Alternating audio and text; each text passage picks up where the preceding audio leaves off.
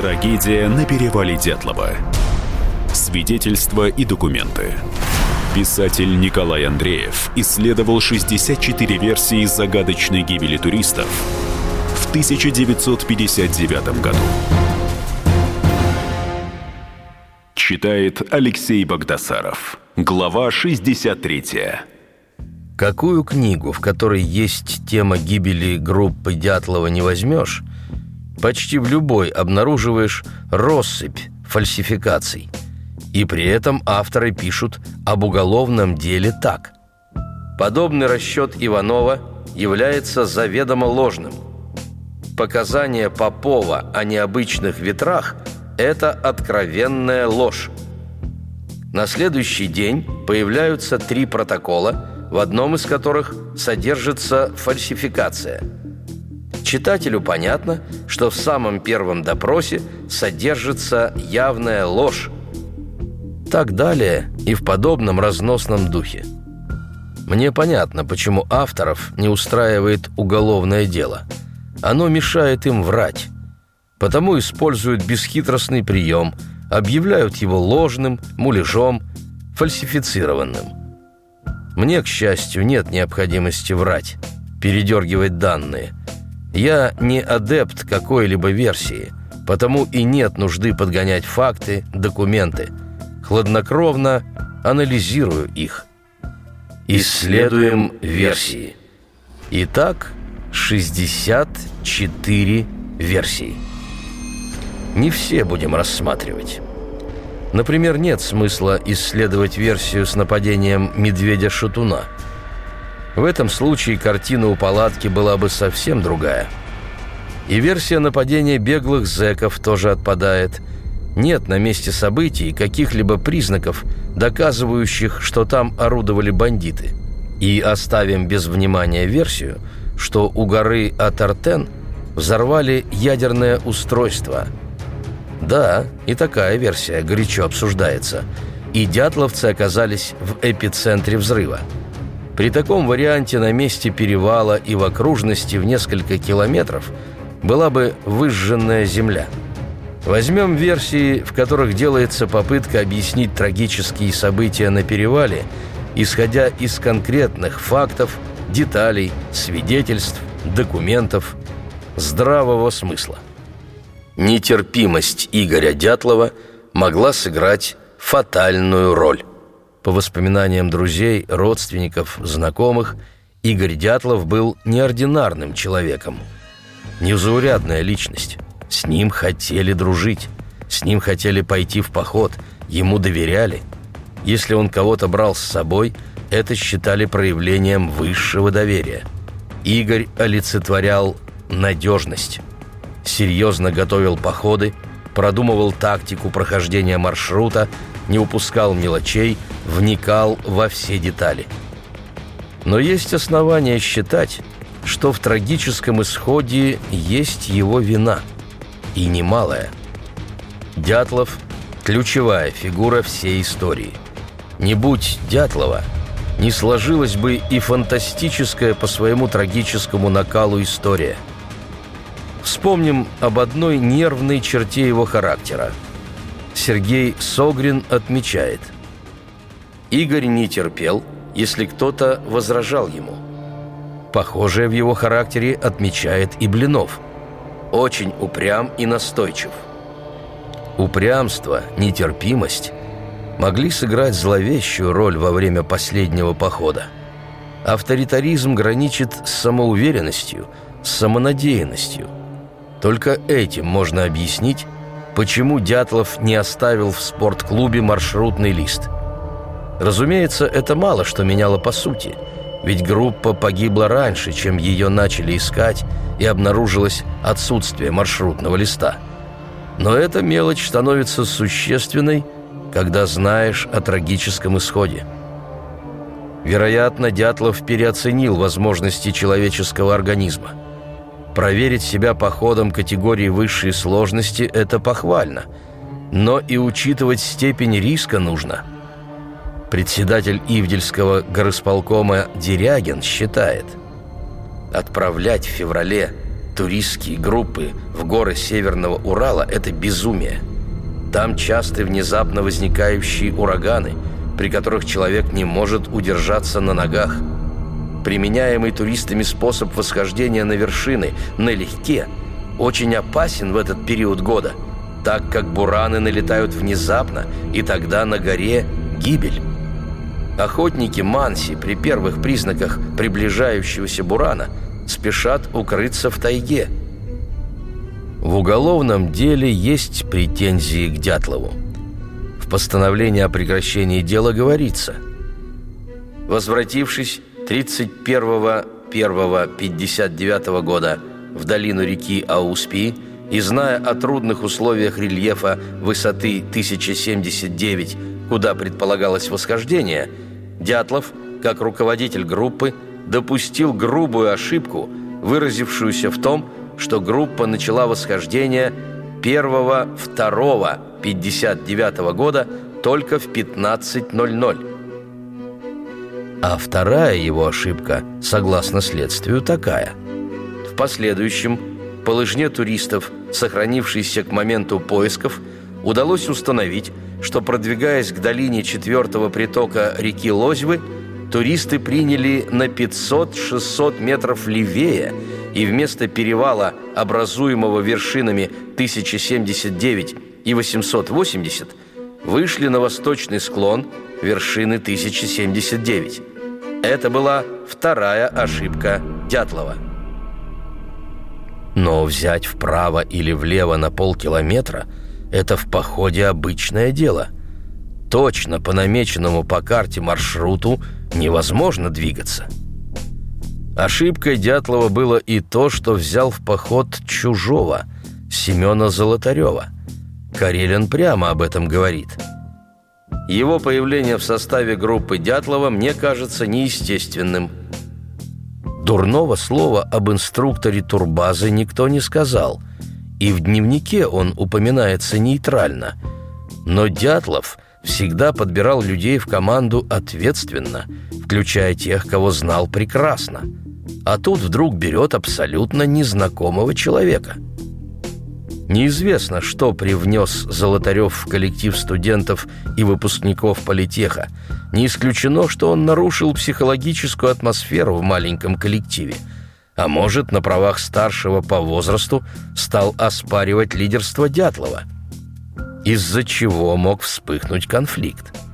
Кто знает, вдруг в сложный момент Золотарев своим авторитетом расколол группу у кедра. Дятлов переоценил свой авторитет как руководителя группы. Пока все было спокойно, группа его слушалась, включая Золотарева. Как только сложилась критическая ситуация – Часть группы пошла за Золотаревым. Теперь о месте, где поставлена палатка. Почти нет сомнений, что место для ночевки выбрал Дятлов. Группа после того, как соорудила лабаз, двинулась в сторону от Артена по склону горы Холат-Сяхыл. Прошли немного, около двух километров. На склоне северного отрога горы группа остановилась. И возникает вопрос – Почему остановилась на склоне, а не спустилась вниз, к лесу, до которого рукой подать? Столбцов вспоминает, как они с Шаравиным шли к палатке. По мере приближения к палатке склон становился круче, а наст плотнее, и нам пришлось оставить лыжи и последние десятки метров идти без лыж, но с палками. То есть Точно с такими же трудностями, скорее всего, столкнулись и дятловцы. Но это их не остановило. К тому, как поставлена палатка, у экспертов претензий нет. Все было сделано грамотно. Палатку дятловцы установили основательно. Площадка аккуратно выровнена. На нее уложены креплениями вниз 8 пар лыж, на которые поставили палатку. На дно палатки уложили ватники и пустые рюкзаки. На слой телогреек и рюкзаков расстелили суконные одеяла. Одеялами и куртками-штормовками дятловцы накрывались. А вот место, выбранное Дятловым для стоянки, крайне опасное. Это отметили опытные туристы Бардин, Баскин, Шулешка, Карелин. Мнение Карелина. Место установки палатки группы Дятлова выбрано неудачно. И это, возможно, было одной из причин аварии.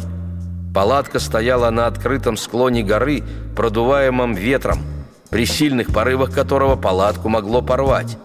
Ветер и отсутствие топлива для костра и печки обрекали группу на холодную ночевку. Шаравин добавляет. Стоило спуститься на 500 метров вниз, на уровень леса, и ничего бы с ними не произошло. Возможно, что так оно и было бы, но Игорь был в нескольких сложных походах по приполярному Уралу, и погода позволяла ему организовать такую холодную ночевку. Думается, он не хотел терять высоты – а хотел двигаться в сторону от Артена выше уровня леса по плотному снегу, потому что идти по рыхлому снегу через лес в пять раз сложнее, чем идти по снегу плотному. Вот поэтому он рассчитывал за один день вот с этого лагеря, где разбили палатку, пройти до вершины от Артена и в тот же день вернуться. Продолжение через несколько минут.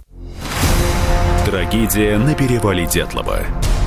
Свидетельства и документы. Писатель Николай Андреев исследовал 64 версии загадочной гибели туристов в 1959 году. Хотим стать еще лучше. И нравится тебе бесконечно. Специально для тебя мы создали новый сайт – радиокп.ру радиокп.ру Заходи, и ты можешь делать все – слушать, смотреть, читать – подкасты, видеотрансляции из студии, текстовые версии лучших программ.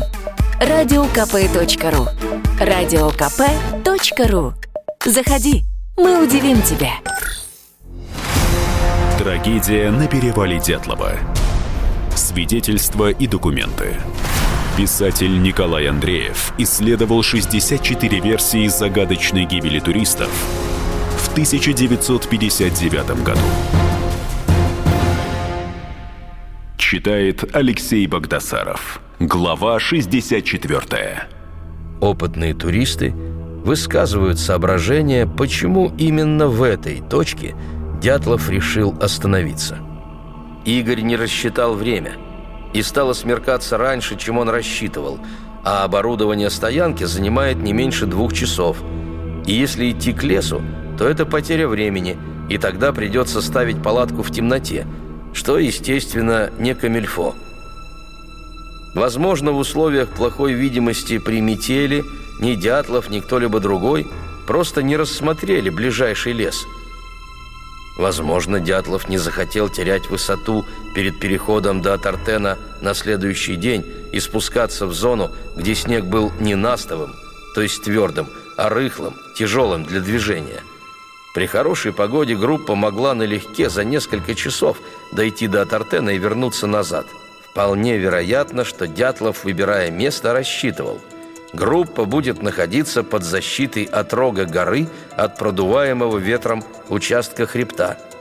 Быть может, спуститься к лесу помешали каменные гряды, переход через которые на лыжах мог вызвать затруднения. Хотя тот факт, что дятловцы взяли с собой дрова – указывает на то, что решение остановиться в безлесной зоне было осознанным. Возможен и такой вариант. Дятлов решил проверить группу. Сумеют они поставить палатку на открытом склоне. У него был опыт подобных ночлегов, и для других это стало бы учебой и практикой. Как бы там ни было, а место, которое определил Дятлов для стоянки, оказалось проклятым. Впечатление, что в этой точке сошлись силовые линии зла. Группа вышла из таежной зоны и очутилась на открытой ветрам горе. Здесь состояние снега, условия воздействия ветра и мороза иные, чем в лесу. Группа их сразу ощутила. Образно и точна фраза в дневнике «Ветер, как при взлете самолета». В лесной зоне такого напора ветра нет. На высоте мороз и ветер значительно опаснее и сильнее, чем внизу в тайге. На продуваемом склоне ветер превращается в ураган. Все это должен был предусмотреть Дятлов. И как бы ему не хотелось проверить себя и группу в экстремальных условиях, его обязанность как руководителя просчитывать все варианты. Не просчитал. Хотя, что на самом деле думал Дятлов, что просчитывал, а что нет, неизвестно. Человеческий фактор Группа в походе, как экипаж на подводной лодке. Даже если между кем-то возникает конфликт, нужно предпринять все возможное, чтобы его погасить. Деваться-то некуда. Если конфликт не удается погасить, взрыв эмоций может быть таким, что люди теряют человеческий облик. Вот пример – в 1988 году готовился переход к Северному полюсу группы советских и канадских путешественников. С советской стороны к переходу готовились 12 человек, а в группе должно было остаться 8. Четверых надо было отцепить. Кого? Этот вопрос тяжелым грузом лег на плечи руководителя группы Дмитрия Шпаро. На общем собрании библиотеки аэропорта «Диксон» Он назвал тех, кто пойдет с ним. Трое неудачников молча согласились с его решением. А четвертый, это был знаменитый ныне Федор Конюхов, устроил истерику. Он встал на колени перед Шпаро и принялся умолять его включить в состав. И его можно понять. Шесть лет готовился к этой экспедиции, жил ею, был одним из самых надежных. Но Шпаро был непреклонен. «Ты лишний». Тогда Федор выбежал на середину комнаты и угрожающе прорычал. «Ах так! Тогда я уничтожу всю экспедицию!»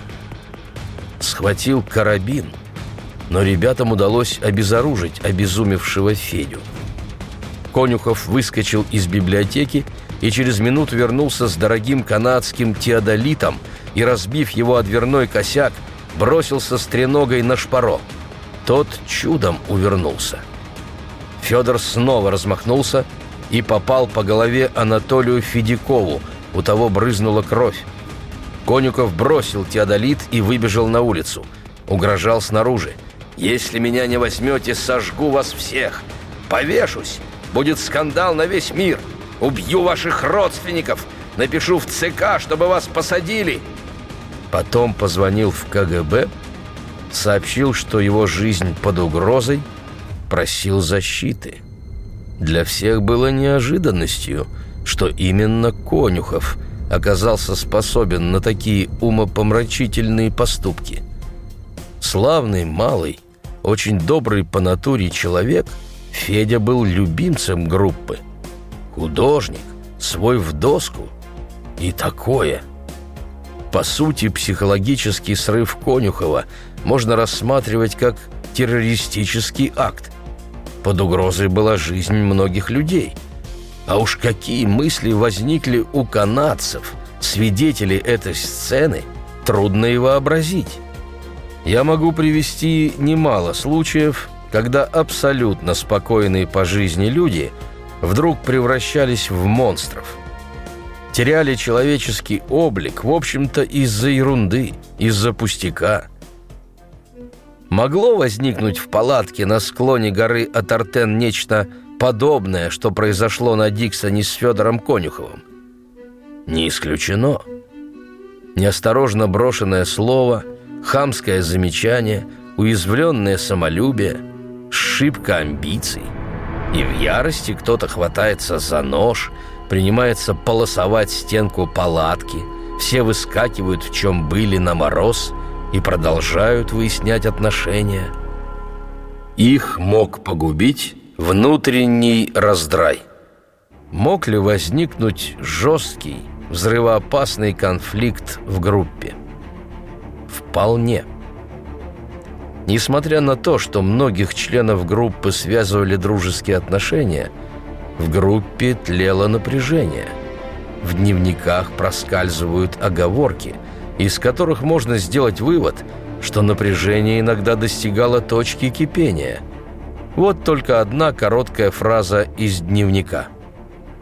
Люда ушла в палатку. ушла явно в дурном настроении. То ли обида, то ли гнев овладели Дубининой.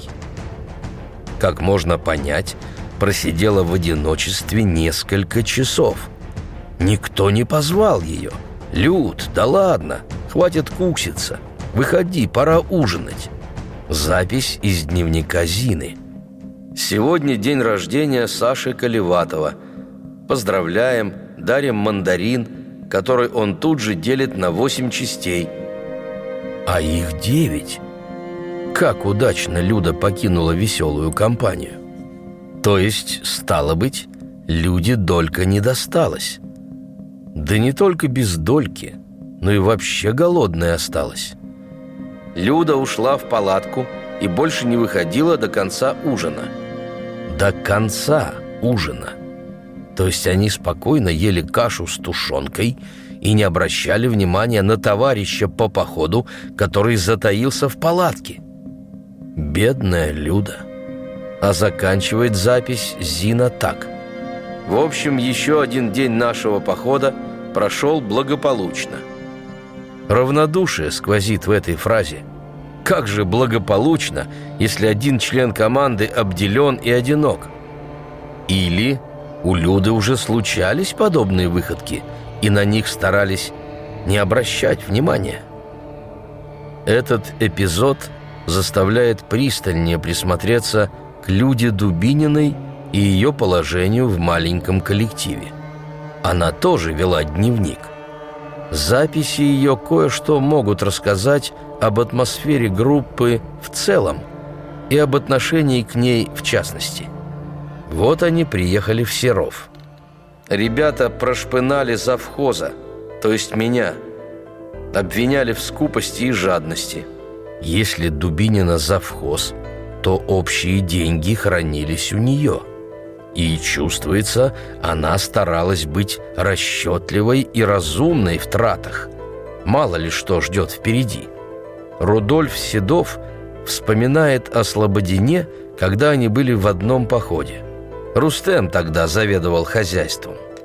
Он был правой рукой начальника, завхоз, а его твердость стала залогом планомерного расходования походных продуктов при наших сумасшедших аппетитах – то есть завхоз по своим обязанностям и должен быть твердым. Людмила считала так, придерживалась принципа бережливости, как бы сурово не смотрелись ее действия по экономии.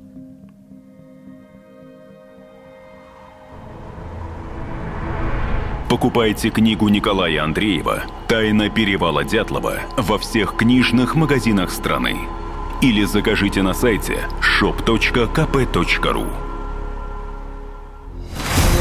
Трагедия на перевале Дятлова. Свидетельства и документы. Писатель Николай Андреев исследовал 64 версии загадочной гибели туристов в 1959 году. Иркутск. 91,5. Воронеж 97,7. Краснодар 91,0. Тюмень 99,6.